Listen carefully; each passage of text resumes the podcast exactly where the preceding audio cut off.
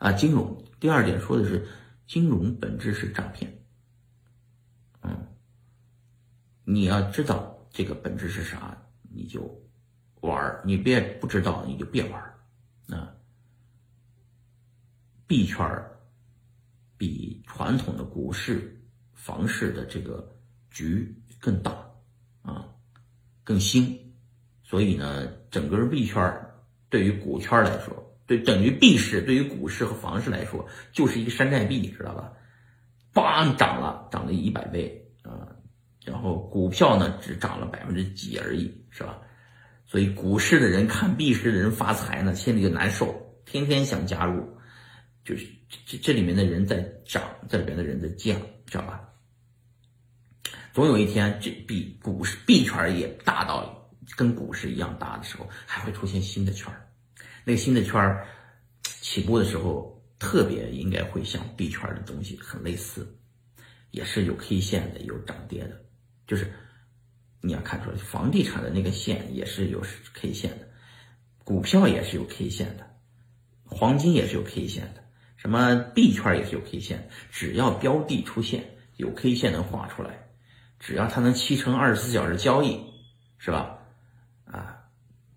那个就是一个最大的市场，是吧？那个上面就已经带了各种的诈骗和金融的东西啊，就是金融就是买卖风险的游戏，对吧？嗯，所以说本质上我说币圈是一个长期这种往上走的啊，股圈也会往上走，但是它它已经这么大了，膨胀的慢了，是吧？就这个币圈才这么小，叭。成长的比较快，所以有幸坐上币圈这这趟快车的人呢，呃，希望各位跟跟我们那个一起玩交朋友是吧？哎，进不了币圈的人呢，你就等着，这不是下跌吗？总有它跌到底的时候吧，你就赶紧进来，拿住，等着，啊，就是以前上不了车是因为币圈嘣一下就涨了十倍，你就上不了车嘛。这一波下跌下来，你肯定。有机会上车啊！上了车以后，币圈就壮大了，人数更多了，钱也更多了，接着下一波更牛逼，好吧？行，这个熊市还没有来，同志们，我不知道熊市啥时候来。嗯，整体币圈是牛市嘛，是吧？牛市到什么时候我也不知道。嗯，就是在未来的十年、二十年里边，我们能看到这种涨涨跌跌很正常。